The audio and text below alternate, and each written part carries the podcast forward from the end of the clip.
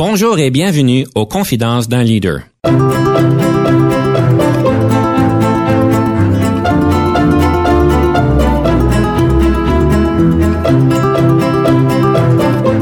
Ici Denis Lévesque, coach en leadership. Nous avons donc l'honneur et le privilège de recevoir en studio des leaders qui ont marqué leur communauté afin d'apprendre de leur expérience et de s'inspirer de leur sagesse.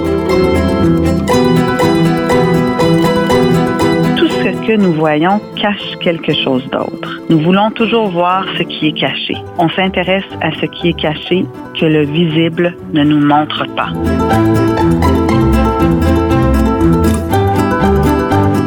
Bonjour et bienvenue à Confidence d'un leader. Mon nom est Denis Lévesque et comme d'habitude, on parle de leadership. Aujourd'hui, nous allons regarder différentes thématiques. La première thématique, c'est la question de l'enthousiasme. Est-ce qu'un leader doit être enthousiaste? Est-ce que ça doit être débordant pour le projet ou le mandat dont ils ont assumé? Une autre chose que nous allons aussi aborder, c'est le leadership doit voir l'arbre et la forêt, le tout en même temps. Pas juste un, pas juste l'autre, mais les deux en même temps. Et le conseil du coach, on va parler de la question de développer la confiance en tant que leader, l'importance de le faire et vous allez être surpris de certaines statistiques que j'ai pour vous qui vous attendent. Pour nous aider à naviguer le tout, aujourd'hui, nous avons le plaisir de recevoir en studio Madame Pascale Fournier, qui est présidente et chef de la direction à la Fondation Pierre Elliott Trudeau. Bonjour, Madame Fournier. Bonjour. Vous êtes quelqu'un qui est un leader chevronné, si on peut dire. Vous avez énormément euh, de choses accomplies. Vous avez une belle vision. Vous avez reçu un doctorat en droit. Vous avez été clerc à la Cour suprême du Canada. Vous avez été professeur professeur titulaire à l'Université d'Ottawa en droit civil et même vice-doyenne. Vous avez enseigné le droit à l'Université d'État d'Haïti, à l'Université pour la paix de Costa Rica, à l'Institut de recherche sur les droits des femmes en Iran.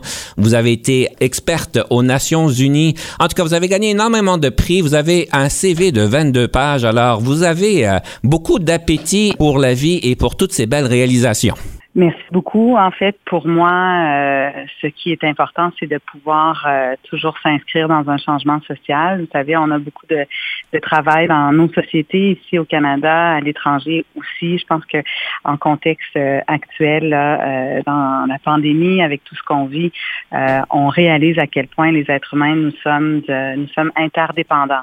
On dépend les uns des autres. il faut toujours avoir à l'esprit cette ce vent de solidarité et aussi cette certitude euh, que nous pouvons euh, avoir un impact véritable. Tous les citoyens et les citoyennes euh, peuvent avoir un impact, redonner à son prochain et créer en fait des, des micro-sociétés d'une certaine façon pour s'assurer qu'il y a un leadership de soi, mais un leadership parmi les autres et ultimement un leadership des systèmes. nos institutions doivent être doivent être modifiées, doivent devenir plus inclusives, faire de la place nous permettre de voir les choses euh, autrement, sans avoir peur. Euh, donc, euh, être à l'écoute là du, du point de vue des uns et des autres, ça nous permet vraiment d'avancer dans un dans un vent de, de changement social. Alors, j'ai toujours été très intéressée à cette écoute du terrain et à la place qu'on peut faire aux citoyens et aux citoyennes. Et avant de commencer notre première rubrique, la question de perspective, je pense qu'on se doit de vous poser la question sur la Fondation Pierre Elliott Trudeau. Je vous donne à peu près un bon 45 secondes, ça sent que ça lui fera pas justice. Mais c'est quoi la Fondation Pierre Elliott Trudeau? Qu'est-ce que vous faites? Nous avons le grand privilège euh, de choisir euh, des boursiers et des boursières qui sont euh, au doctorat au Canada et à l'étranger et qui sont vraiment les meilleurs, qui veulent justement changer le monde, qui ont de grandes ambitions et qui ont aussi beaucoup de talent. Euh, et nous avons créé une boîte à outils, un, un, curriculum sur le leadership et on les accompagne pendant trois ans avec également des mentors qui sont exceptionnels à travers le monde et, le Canada et aussi des fellows, donc des professeurs d'université qui sont des experts d'une thématique importante et une thématique qui devrait intéresser tous les Canadiens et les Canadiens euh, donc, je vous donne certains exemples. Les questions de langue, culture, identité, les questions euh, des économies mondiales, euh, de la technologie et de l'éthique. Et donc, on crée des, des séminaires, des instituts sur le leadership engagé où on leur donne des formations au niveau de la thématique, mais aussi des formations comment devenir un leader. Qu'est-ce que ça prend? quelles sont les valeurs qui sont essentielles?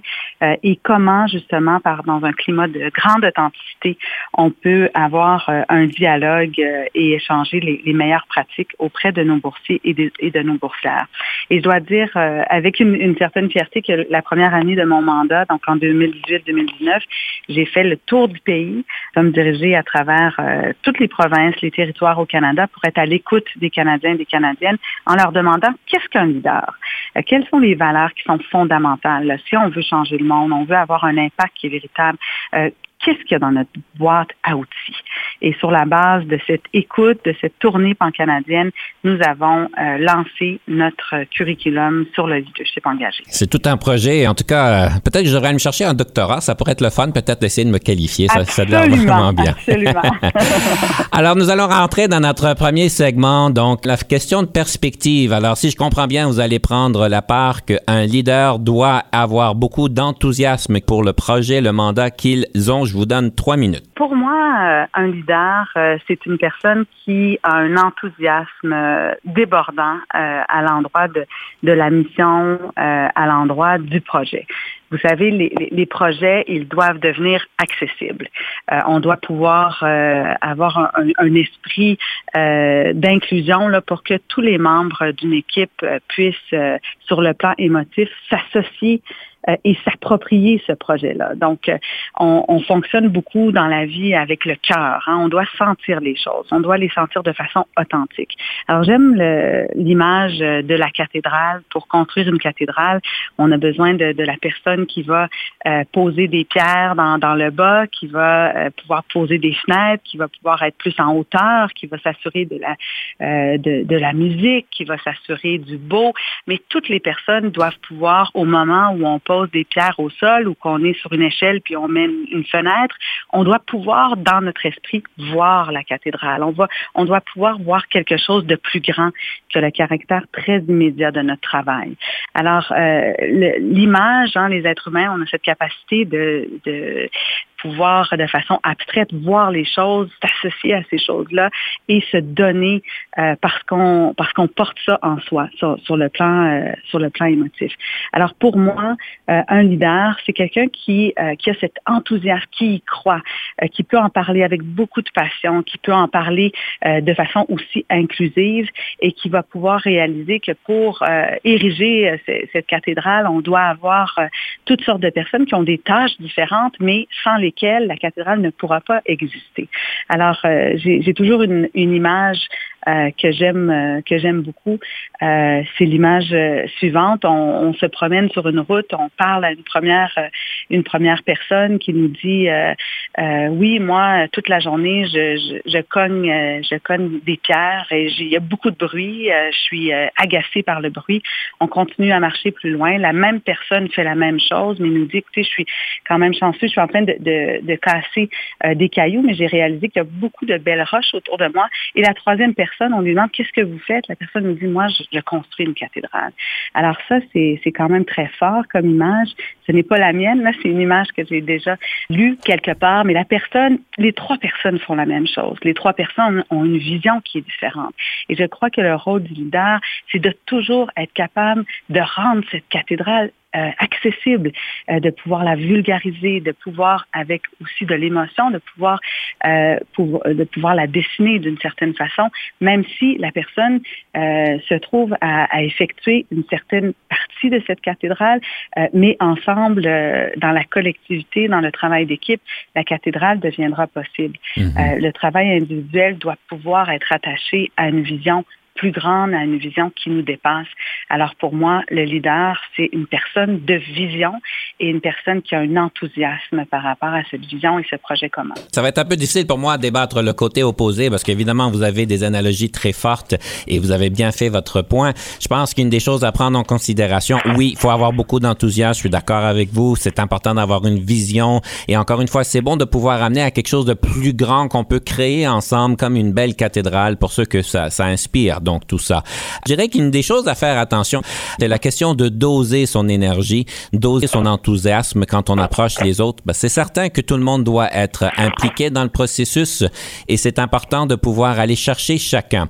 Quand on parle d'enthousiasme, on sait qu'il faut doser notre enthousiasme pour pouvoir s'assurer que chacun puisse rentrer. Certaines personnes aiment beaucoup les personnes qui sont grand enthousiasme, qui débordent d'énergie, tandis que d'autres personnes sont peut-être un petit peu, euh, ils trouvent que c'est un peu intimidant. Alors, je, je pense que vous, vous, le disiez, quand il faut être inclusif, il faut pouvoir s'adapter aux autres, mais je pense que ça vaut la peine de, de pouvoir clarifier l'approche lorsqu'on va chercher notre équipe, de pouvoir, de pouvoir doser cet enthousiasme-là selon les personnes, tout en sachant qu'on veut garder cette cathédrale ou cette vision qu'on amène, évidemment, de pouvoir amener la cathédrale qu'elle soit bonne pour toutes les personnes au niveau de, de l'image. C'est des choses à prendre en considération, sachant que, évidemment, ce sont quand même de très bons points que vous avez amenés. Quand on parle d'enthousiasme aussi, il y a des questions, et je sais que c'est pas ça que vous disiez, mais c'est important pour un leader qui est très enthousiaste de pouvoir aussi amener la question de la logique dans la conversation, les données, les informations. Faut aller chercher les émotions, tout à fait. Euh, mais c'est important aussi de pouvoir faire notre point avec la logique pour pouvoir que ça soit clair que le futur que nous allons créer ensemble en vaut la peine et qu'il y a en fait des recherches, des données, une réflexion qui a été faite pour pouvoir qu'on y arrive. Et on sait très bien que c'est pas juste ça, mais les émotions vont amener tout le restant pour pouvoir bien l'emballer. J'ai bien peur que j'ai pas vraiment euh, donné justice à l'opposé de ce que vous venez de dire parce que vous avez fait un vraiment bon point. Mais tout ça pour dire, j'aime beaucoup l'idée. Donc, un leader doit être enthousiaste, débordant pour un projet. Madame Fournier, ce que j'aimerais faire, donc, euh, très belle réflexion qu'on a faite ensemble. J'aimerais peut-être conclure notre premier segment avec une première pièce musicale. Je sais que vous nous avez réservé quelques beaux cadeaux. Alors, quelle est la première pièce musicale que vous avez choisie et pourquoi vous l'avez choisie? J'ai choisi la pièce euh, de Chinanu euh, Samian Kashtin. Euh, j'ai choisi cette pièce euh, parce que, bien sûr, là, on vit dans un contexte où la réconciliation est plus importante que jamais au Canada et, et, partout dans le monde. Nous avons une population en souffrance, nous avons une population qui est méconnue et cette chanson porte beaucoup d'espoir et aussi une grande fierté. Alors, j'aime la manière dont on euh, on donne espoir aux populations autochtones. On parle à la génération de demain en disant euh, nous sommes capables d'aller euh, vers l'avant. On, est fort, on est fier. on rassemble les nations. C'est la voix du peuple, le chant de la détermination. Alors dans cette chanson, on, peut le visualiser et c'est aussi pour nous un miroir, je crois, comme société, la curiosité profonde à l'endroit de notre passé elle est nécessaire parce qu'on ne peut pas vivre dans le présent et se projeter dans l'avenir si on connaît mal notre histoire. Euh, et je pense que cette, cette chanson, quand on porte attention aux mots, à la voix, on sent déjà là qu'il y a un, un choc de génération de façon positive. Alors on regarde vers l'avant en disant tout est possible. Nous sommes l'espoir de demain. Regardez-nous. Euh, alors, euh, je suis, euh, je suis très touchée mm-hmm. par cette chanson et interpellée dans mon rôle actuel euh, pour assurer là une euh, inclusion véritable et justement un, un, élan rassembleur pour pouvoir marcher aux côtés des peuples autochtones. J'ai bien d'écouter la pièce. Restez des nôtres après ceci. On revient tout de suite après avec les moments marquants de Madame Fournier.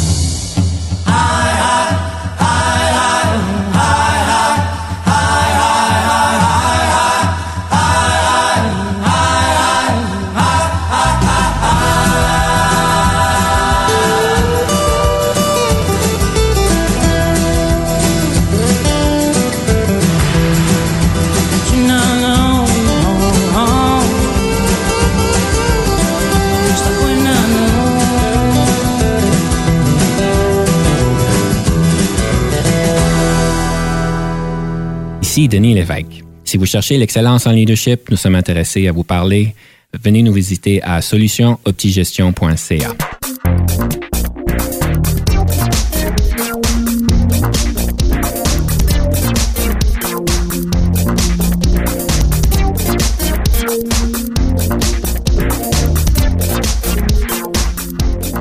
Nous sommes de retour à Confidence d'un leader en studio, Madame Pascale Fournier, qui est présidente et chef de la direction de la Fondation Pierre Elliott Trudeau. Alors, à ce point-ci, ça devient un de mes segments favoris, je devrais dire, la question des moments marquants. Donc, euh, je vous invite de faire cette réflexion sur votre leadership et le développement de votre leadership. Et je vous invite, Madame Fournier, de nous présenter les trois moments les plus marquants de votre développement en leadership. Lesquels sont-ils? Mon premier moment, c'était à l'âge euh, de 19 ans. J'avais euh, complété une année en droit à l'Université Laval et euh, j'ai été sélectionnée pour le programme Jeunesse Canada Monde. Alors, c'était un programme qui nous permettait de vivre avec un, un groupe en provenance des différentes parties du Canada et nous passions quatre mois au Nouveau-Brunswick à faire du bénévolat. Donc, pour moi, c'était la ville de Moncton, vivre là, aux côtés là, des communautés acadiennes de Moncton et quatre mois en Égypte dans une famille euh, arabe, une famille musulmane dont la mère d'accueil ne parlait que l'arabe, donc une langue que je ne parlais pas. Et euh, pendant quatre mois, vivais dans cette famille avec euh, une famille qui avait quatre enfants, trois filles, un garçon, et c'était littéralement un choc culturel pouvez imaginer, euh, ne parlant pas la langue, devant euh, m'adapter. C'était une toute petite ville, c'était pas le Caire euh, ou, Alexandrie, c'était Ismaïlia. Et je faisais du bénévolat dans cette ville, je vivais dans cette famille et ça a été pour moi un moment qui a changé ma vie. Pourquoi? Parce que je devais être plus silencieuse que je suis d'habitude et être dans un processus d'écoute active. Non seulement je ne pouvais pas m'exprimer parce que je connaissais pas la langue, mais je ne connaissais pas non plus les mœurs culturelles ou religieuses et euh, pour, euh, pour me faire euh, accepter ou accueillir dans cette famille, euh, j'ai dû faire preuve euh, d'empathie, d'observation, euh, de solidarité, de partage autrement que par les mots. Et cette expérience a été très marquante. on nous avait averti, vous savez, ça va être très dur. C'est un moment de leadership parce que on ne veut pas que vous quittiez le pays, l'Égypte. On croit en vous. Vous avez un support, vous avez un groupe et, et tous mes confrères et consoeurs habitaient dans d'autres familles dans cette ville-là. Et j'avais une personne qui était jumelée à moi, qui était d'origine euh, euh, égyptienne elle-même, euh, qui est donc venue au Canada, qui vivait avec moi en Égypte aussi. Et ça a été une expérience extraordinaire au niveau de ma curiosité et du fait que j'ai réalisé qu'on peut aller très loin dans la vie quand on s'inscrit dans un processus d'écoute active, mais que ce processus d'écoute active, il vient avec des sacrifices. Il vient avec des sacrifices au niveau de la liberté, euh, je n'avais plus la liberté que j'avais au Canada.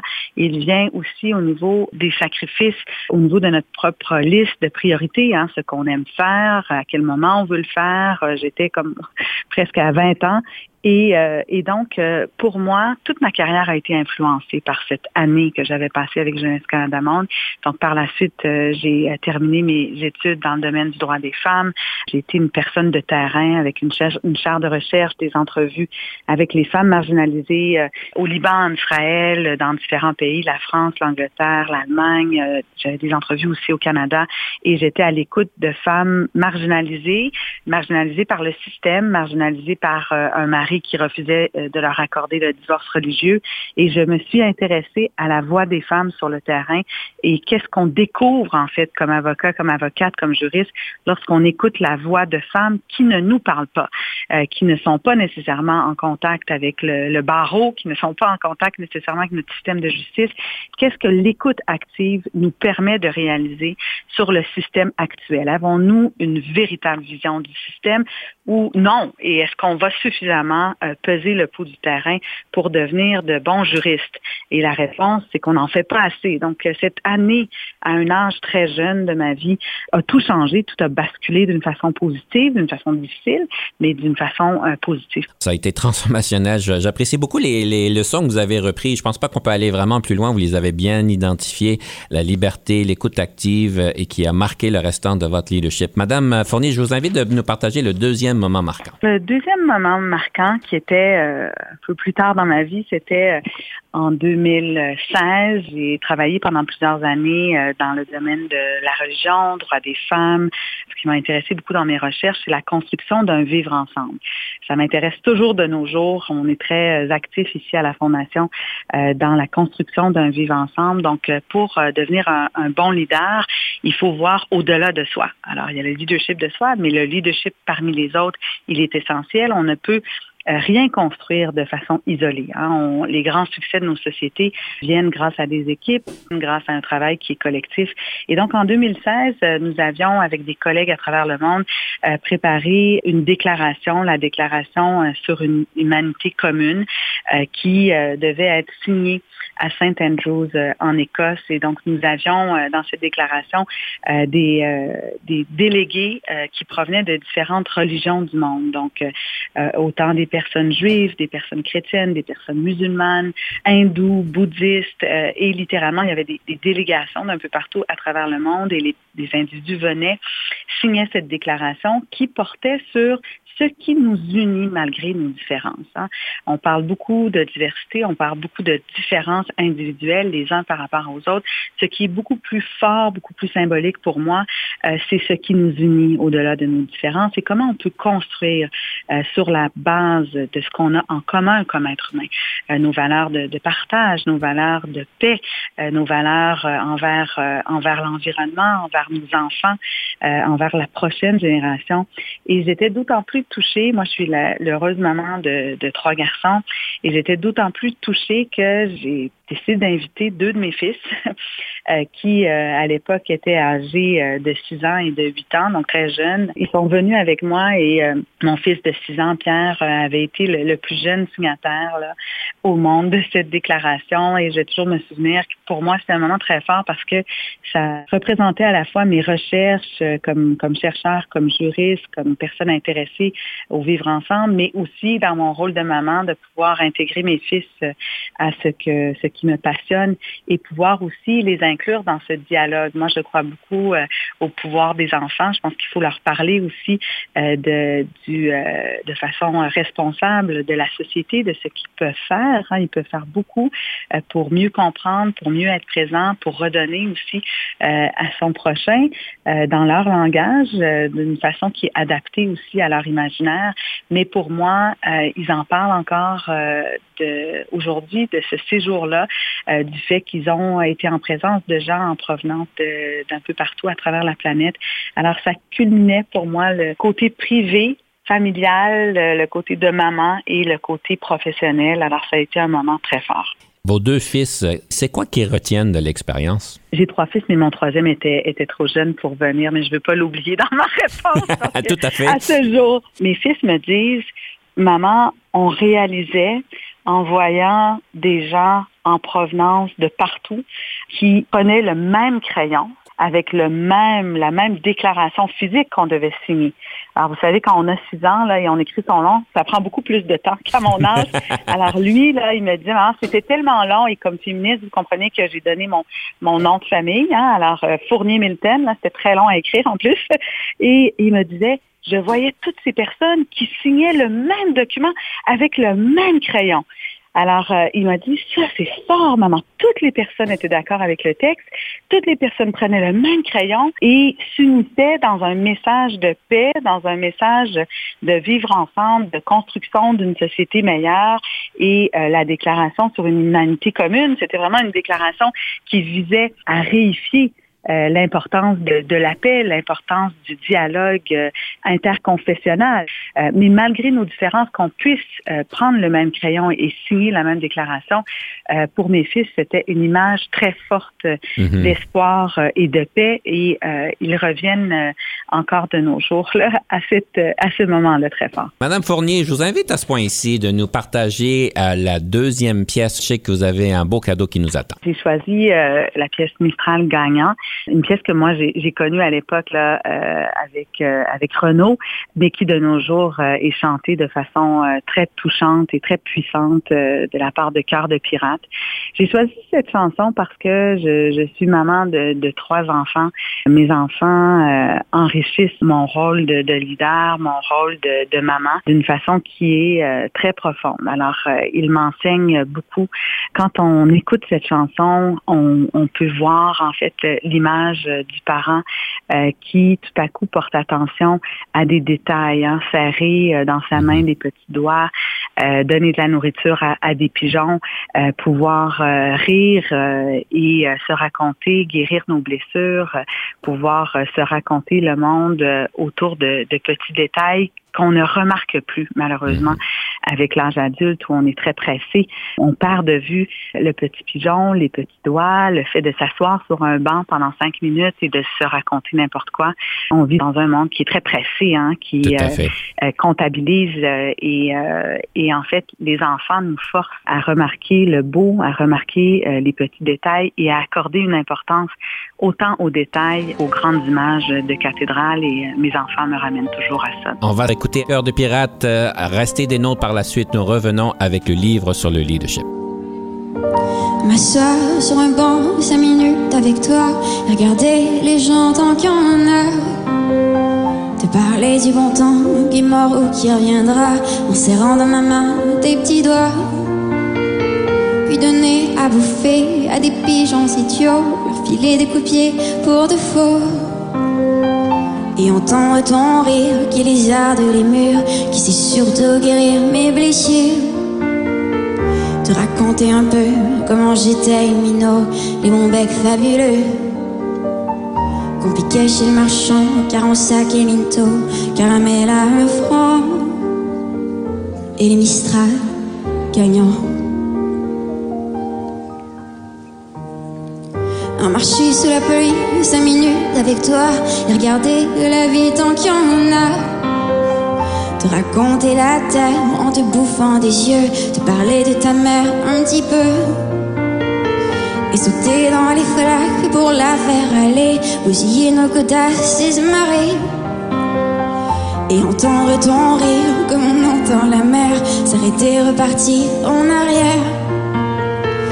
Te raconter surtout les carambars d'antan et les cocos boers.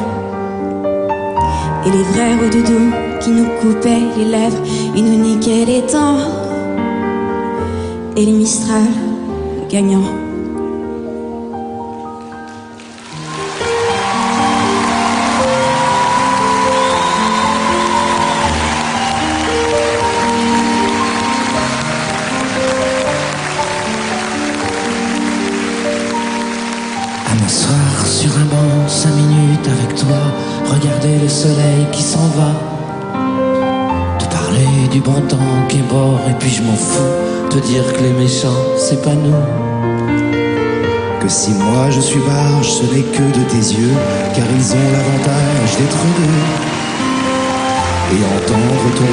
S'envoler les cieux, que s'envolent les cris des oiseaux. Te raconter enfin qu'il faut aimer la vie, et l'aimer même si le temps est assassin et emporte avec lui les rires des enfants. Et les Mistral gagnants. Et les Mistral gagnants.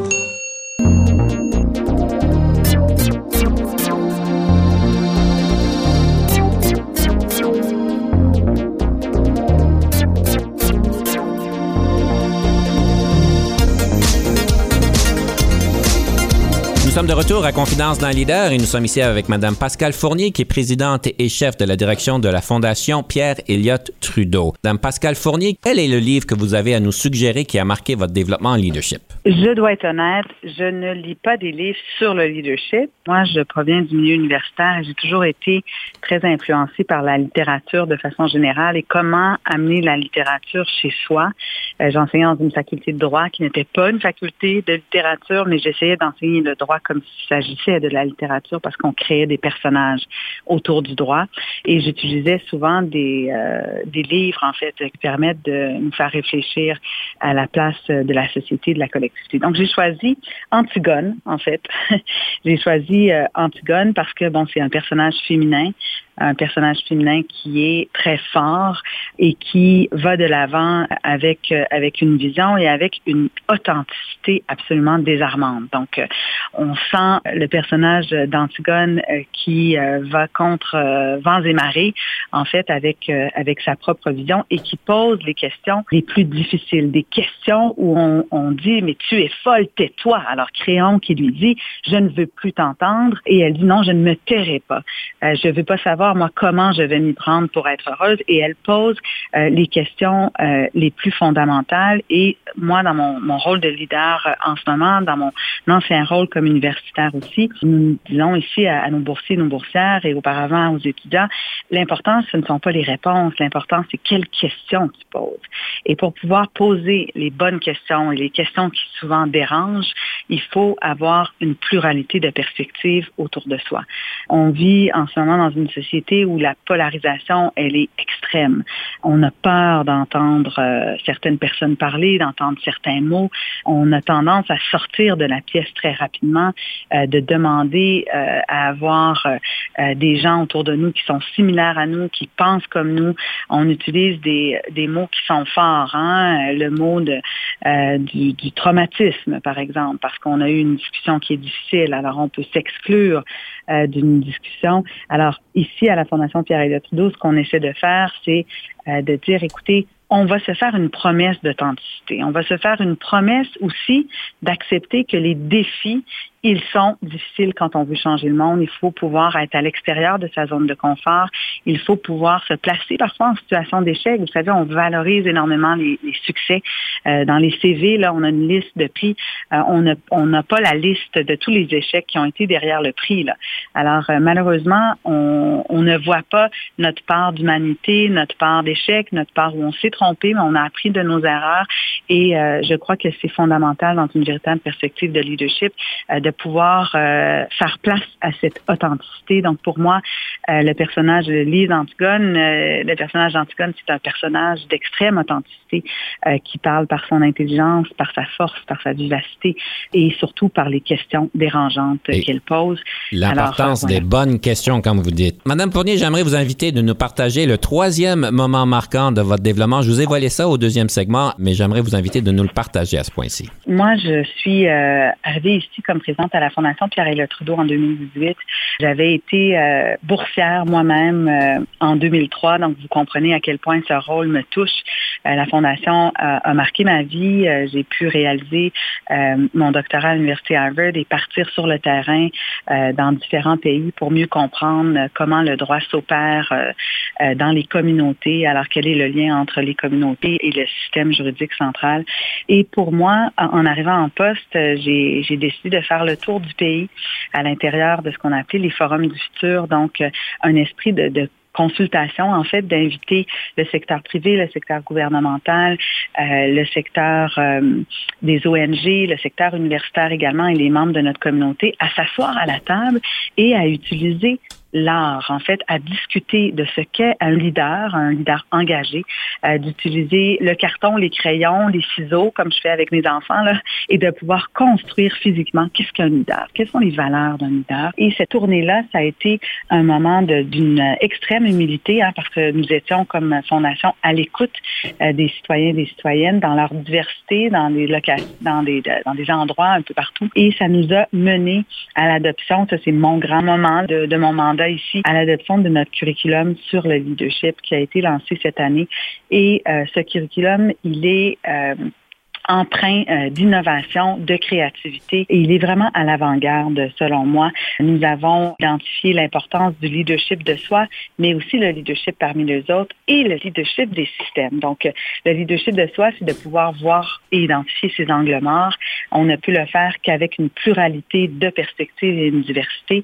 Ensuite, le leadership parmi les autres, comment travailler en équipe, comment être à l'écoute et bien sûr le leadership des systèmes. C'est beaucoup plus facile d'être un leader de soi avec son équipe, avec des gens qui pensent comme nous, que de vraiment amener une modification euh, substantielle aux institutions, aux systèmes qui ont leur propre langue, leur propre manière, leurs habitudes.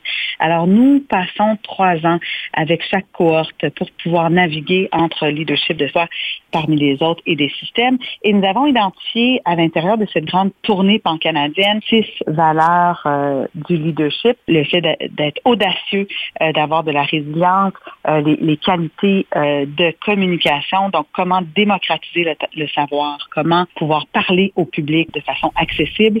Également, nous avons les valeurs de diversité, de collaboration, également les valeurs de service à la communauté, service à autrui. Euh, qui sont des valeurs euh, fondamentales euh, et de créativité et innovation. Vous faites vraiment du beau travail, Madame Fournier. Madame Fournier, à ce point-ci, nous devons passer à la rafale. Alors, une opportunité d'apprendre à vous connaître du tac au tac en trois minutes. Est-ce que vous êtes prête? Oui. Votre passe-temps préféré? Le spinning et le temps avec mes enfants et mon mari. Votre couleur préférée? Rouge. Votre film préféré? La Société des poètes disparus. Votre meilleure question d'embauche que vous posez aux candidats? Quels sont vos échecs dont vous êtes les plus fiers au niveau de l'apprentissage? Votre meilleur conseil en gestion de carrière? De pouvoir voir grand et de s'imaginer à l'intérieur d'un projet plus grand que soi. Avez-vous toujours voulu devenir une leader ou est-ce un parcours de circonstances? J'ai toujours voulu apporter une différence. La meilleure formation en leadership que vous avez jamais eue? Jeunesse Canada Monde. Le nombre d'heures moyennes que vous passez au bureau? Énormément. En tant que leader, qu'est-ce qui vous frustre au travail? C'est la pandémie. J'ai trouvé ça très difficile parce que je suis une personne de présentiel. En tant que leader, qu'est-ce qui vous rend heureuse? L'énergie contagieuse des équipes de la communauté. Je vous donne quatre qualificatifs. Situez-vous par rapport à ceux-ci. Créative, bagarreur, cérébrale ou envieuse? Très certainement créative, également bagarreur, cérébrale aussi, mais pas envieuse. Si vous n'étiez pas devenue une leader, qu'auriez-vous voulu devenir? Écrivaine. Vous aimez voyager comment? À pied, en voiture, en avion, par train, en vélo ou autre? Je suis une personne de terrain, donc euh, j'aime aller à la rencontre des gens et aller les rencontrer où ils sont. Donc euh, le moyen importe peu pour moi. Il faut pouvoir euh, rencontrer les gens où ils sont. La différence entre le leadership et la gestion? Le leadership, pour moi, c'est la vision et la gestion, c'est la concrétisation de la vision. Merci beaucoup, Madame Fournier. C'était très bien. On a donc finalisé notre rafale. Nous prenons une pause. Restez des nôtres lorsqu'on revient. Ça va être le conseil du coach.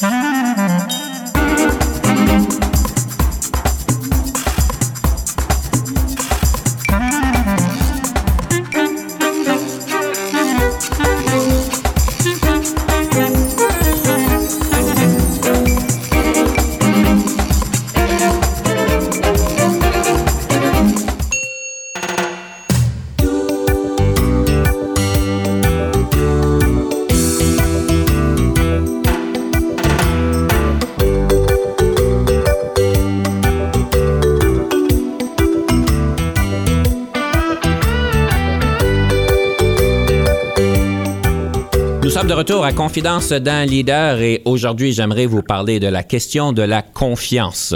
On sait qu'il est important en tant que leader de pouvoir euh, créer cette confiance, cette confiance qui est perçue par les autres. Je pense qu'on n'y fait pas nécessairement toujours bien attention. J'ai quelques petites statistiques qui, quand on a une organisation, une équipe qui a mis beaucoup d'emphase sur la confiance, on sait que ceci a des impacts très positifs. On va parler de 74 de moins de stress, 50 plus de productivité, 106% de plus d'énergie au travail, 13% de moins de jours de maladie, 76% de plus d'engagement, 29 de plus satisfaction dans la vie des employés et 40 de moins de burn-out. Je pourrais continuer, mais le point que j'essaie de faire, c'est que quand on est capable de pouvoir créer cet environnement, cette culture où est-ce qu'il y a une confiance non seulement vers le leader, mais envers tout le monde, ceci aide énormément le bien-être de chacun au niveau personnel et aussi au niveau du travail. En fait, il y a beaucoup de livres qui ont été écrits sur le sujet parce que c'est bien important évidemment. En 2002, on a eu Building Trust, How to Get It, How to Keep It. On a eu Monsieur Stephen Covey Jr., qui est évidemment le fils de, du Monsieur Stephen Covey lui-même, un des gourous en leadership. En 2008, a écrit The Speed of Trust, the one thing that can change everything. Et il y en a énormément. Alors, tout ça se pose la question, comment est-ce qu'on fait pour développer une confiance et comment est-ce qu'on fait pour vraiment réaliser si on a développé cette confiance au niveau de l'équipe, est-ce qu'on devrait aller plus loin? Est-ce qu'on en a fait assez? Est-ce que nous-mêmes, on a manqué de certains éléments? Et euh, est-ce qu'on va pouvoir explorer la prochaine fois dans le prochain conseil du coach et comment aller plus loin pour créer cette confiance-là?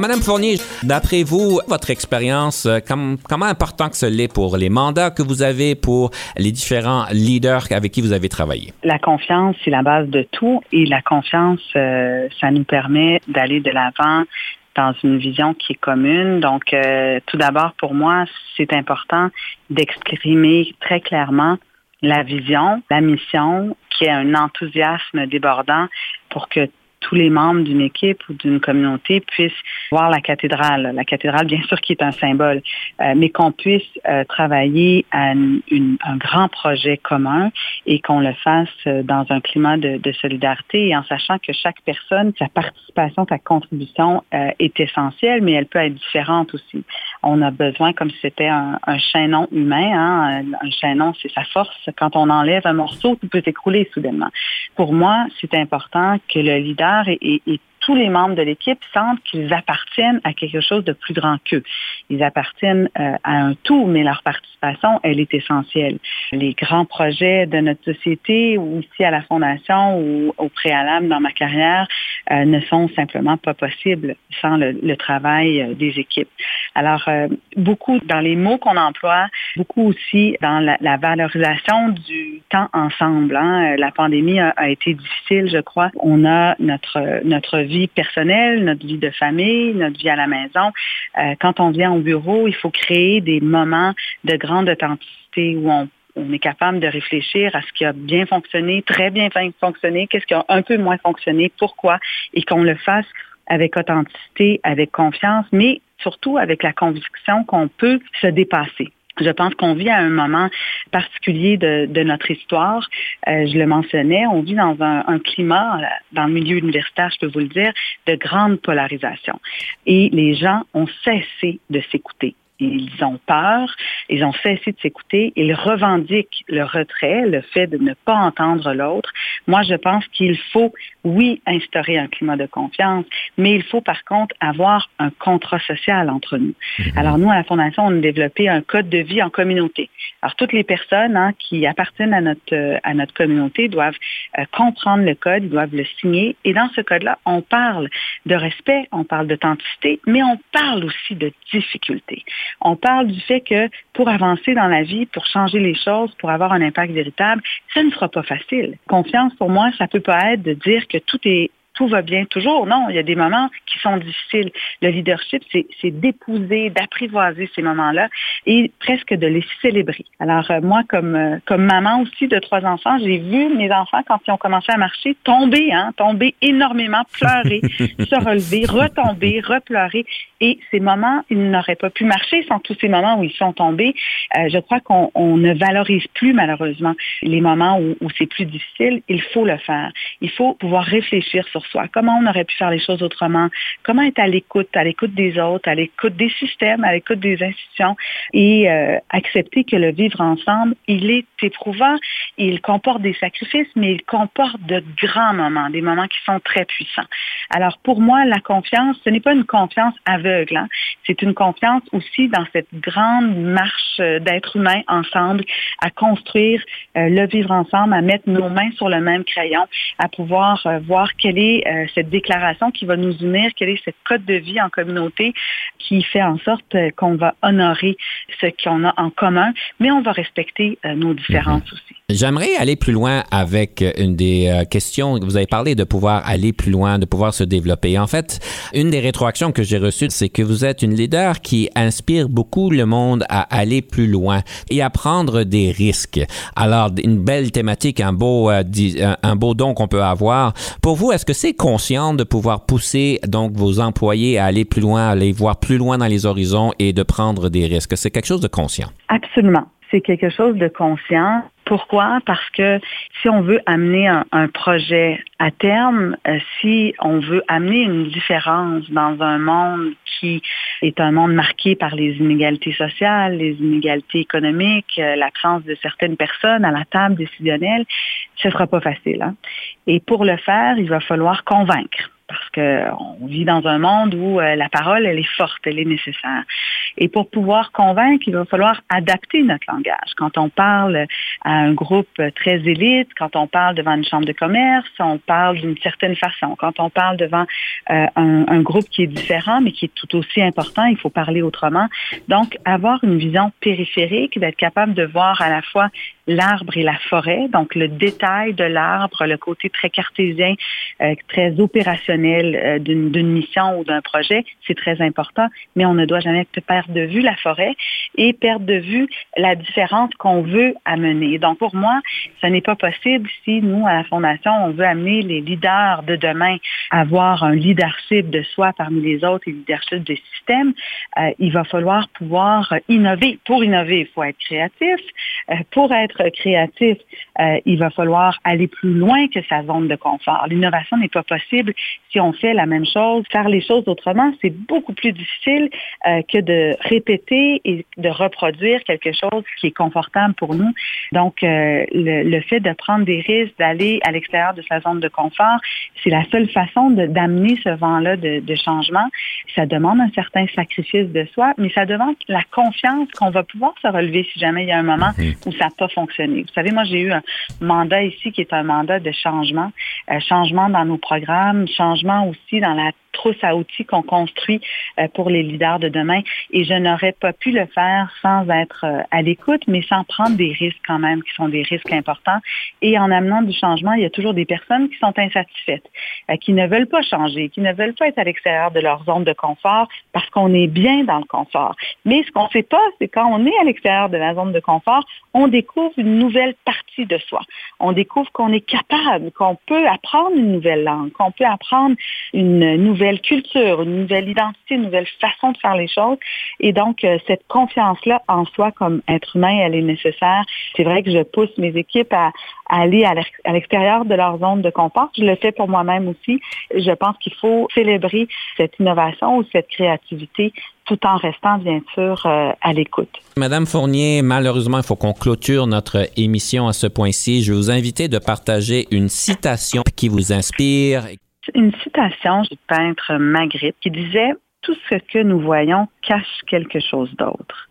Nous voulons toujours voir ce qui est caché. On s'intéresse à ce qui est caché que le visible ne nous montre pas. Je pense que pour être un leader engagé, il faut pouvoir s'intéresser à la part d'invisible qui est présente partout autour de nous et à lui faire de la place, à lui faire de l'espace.